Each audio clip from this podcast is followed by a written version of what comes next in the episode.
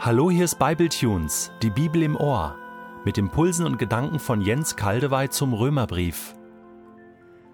Ich lese in der neuen Genfer Übersetzung Römer 9, die Verse 22 bis 29. Und was sagst du dazu, dass Gott die, die gewissermaßen als Gefäße seines Zorns für das Verderben bereitgestellt sind, bisher mit so großer Geduld getragen hat?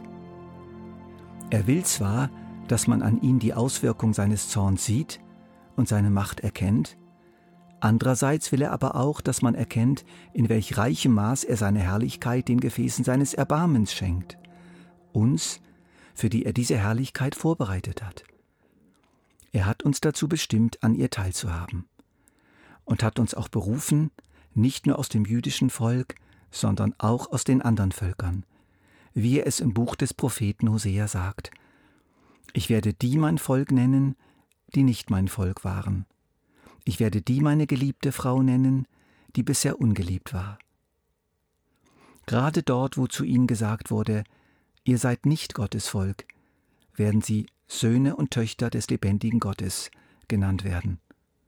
Und Jesaja ruft im Hinblick auf Israel aus: selbst wenn die Israeliten so zahlreich wären wie der Sand am Meer, wird doch nur ein kleiner Teil von ihnen übrig bleiben und gerettet werden. Denn was der Herr angekündigt hat, das wird er ohne Einschränkung und ohne Verzögerung auf der ganzen Erde ausführen.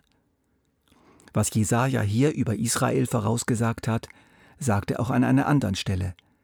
Es heißt dort: Hätte der Herr, der allmächtige Gott, nicht einige von unserem Volk übrig gelassen, dann wäre es uns wie Sodom gegangen. Es wäre mit uns dasselbe geschehen wie mit Gomorra. Hören wir uns die beiden ersten Verse dieses Abschnitts nochmals an, weil sie wirklich nicht einfach zu verstehen sind. Es gibt verschiedene Meinungen dazu und auch unterschiedliche Übersetzungen. Ich bin aber nach dem Vergleichen einiger Kommentare zur Ansicht gelangt, dass unsere neue Genfer Übersetzung es ganz gut trifft. Und was sagst du dazu, dass Gott die, die gewissermaßen als Gefäße seines Zorns für das Verderben bereitgestellt sind, bisher mit so großer Geduld getragen hat? Er will zwar, dass man an ihn die Auswirkung seines Zorns sieht und seine Macht erkennt. Andererseits will er aber auch, dass man erkennt, in welch reichem Maß er seine Herrlichkeit den Gefäßen seines Erbarmens schenkt, uns, für die er diese Herrlichkeit vorbereitet hat. Er hat uns dazu bestimmt, an ihr teilzuhaben. Die Gefäße des Zorns, also die Menschen, für die ein Strafgericht fest beschlossen wurde, werden erstmal ertragen.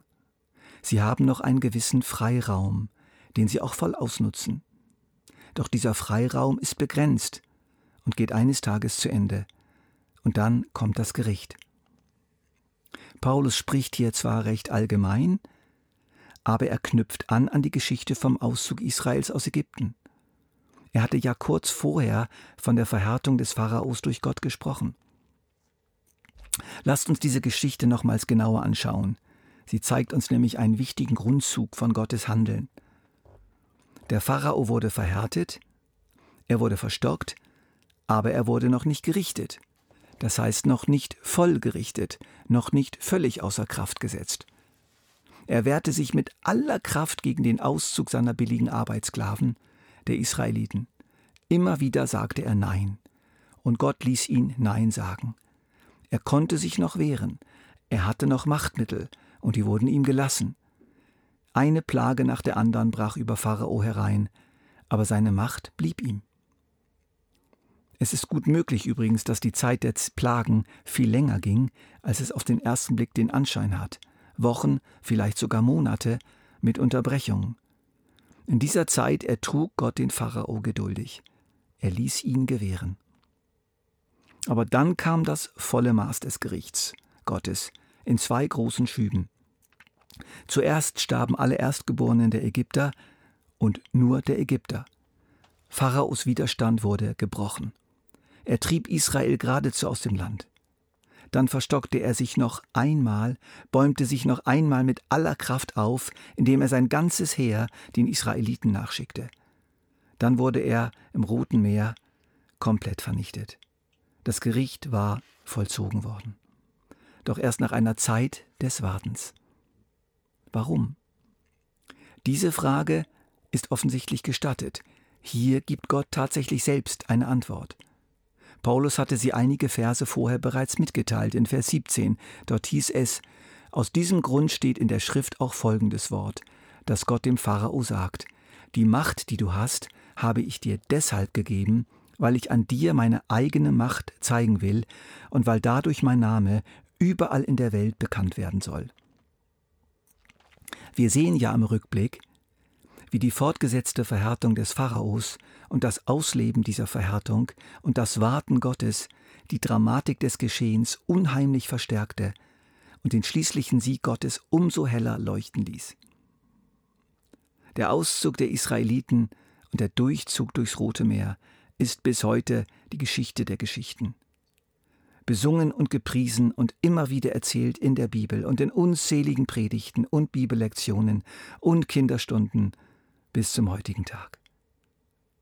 Der Sinn des Gewährenlassens der Gefäße des Zorns ist die umso größere Verherrlichung Gottes durch die noch größere Demonstration seiner Macht. Wir finden das an vielen Stellen der Bibel wieder, am deutlichsten bei Jesus selbst – Gott ließ die Macht der Finsternis gewähren und die eifersüchtige jüdische Obrigkeit und die beschrechnende Gewalt Roms, und Jesus wurde gekreuzigt. Und nachher war der Triumph umso größer. Ähnlich ist es auch gegangen mit den unzähligen antichristlichen Mächten der Weltgeschichte. Und das alles mündet aus in der Wirksamkeit eines globalen antichristlichen Herrschers, eines globalen Pharaos, der das Volk Gottes unterdrückt, wie es nie zuvor unterdrückt worden ist, aber nur, um nach einer festgelegten Zeit gerichtet und vernichtet zu werden, um der Wiederkunft Jesu und dem Offenbarwerden der ganzen Herrlichkeit des Volkes Gottes Platz zu machen. Uns passt das oft gar nicht, dass Gott die Gefäße des Zorns immer so lange erträgt aber er weiß, was er tut. Halten wir es mit Paul Gerhard und seinem Lied Ich singe dir mit Herz und Mund. Ei nun, so lass ihn ferner tun und red ihm nicht darein, so wirst du hier in Frieden ruhen und ewig glücklich sein. Jawohl. Und dieses Vorgehen hat Gott nun auch damals, zur Zeit Jesu und zur Zeit des Paulus und seitdem immer wieder praktiziert. Und das hat nun eben ganz stark auch mit dem Volk Israel und den Nationen zu tun, den Juden und den Heiden. Nämlich so wie Gott den Pharao verhärtet hat, um später umso mehr seine Herrlichkeit an Israel zu offenbaren, so hat Gott den größeren Teil des Volkes Israel verhärtet, damit er umso mehr seine Herrlichkeit dem geistlichen Israel, dem eigentlichen Israel offenbarte, zu dem er nun eben auch viele Nichtjuden hinzufügte, sie zu diesem Volk rechnete. In den Worten von Paulus Andererseits will Gott aber auch, dass man erkennt, in welch reichem Maß er seine Herrlichkeit den Gefäßen seines Erbarmens schenkt, uns, für die er diese Herrlichkeit vorbereitet hat. Er hat uns dazu bestimmt, an ihr teilzuhaben und hat uns auch berufen, nicht nur aus dem jüdischen Volk, sondern auch aus den anderen Völkern. Nur leider, wir können es nicht lassen. Es ist wirklich traurig. Schon wieder fragen einige, ja, aber ist das nicht zu hart, wie Gott da mit Israel umgeht? Mich nervt das langsam an mir selbst und an anderen, weil wir uns letztlich an Gott vergreifen. Wir können es einfach nicht lassen, ihn mit unseren winzigen Maßstäben zu messen. Paulus zeigt uns jetzt eine Stelle aus dem Propheten Jesaja mit einer ganz alternativen, anderen Grundhaltung.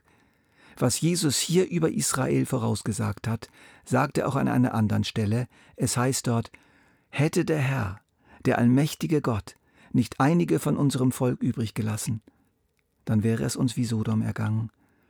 Es wäre mit uns dasselbe geschehen wie mit Gomorra. Es war ein unwahrscheinlich barmherziger Gnadenakt Gottes, einige vom Volk Israel übrig zu lassen. Paulus betont hier genau die andere Seite und da ist er viel näher am Herzen Gottes als die Menschen, die Gott hineinziehen wollen in ihre angesichts der Größe Gottes lächerliche Logik. Lasst uns doch mal einfach dankbar sein, vorbehaltlos und zutiefst dankbar, ohne Wenn und Aber, dass Gott uns gerettet hat und dass wir bis zum heutigen Tage und jetzt immer mehr und mehr Juden finden, die zum Glauben kommen an den Messias.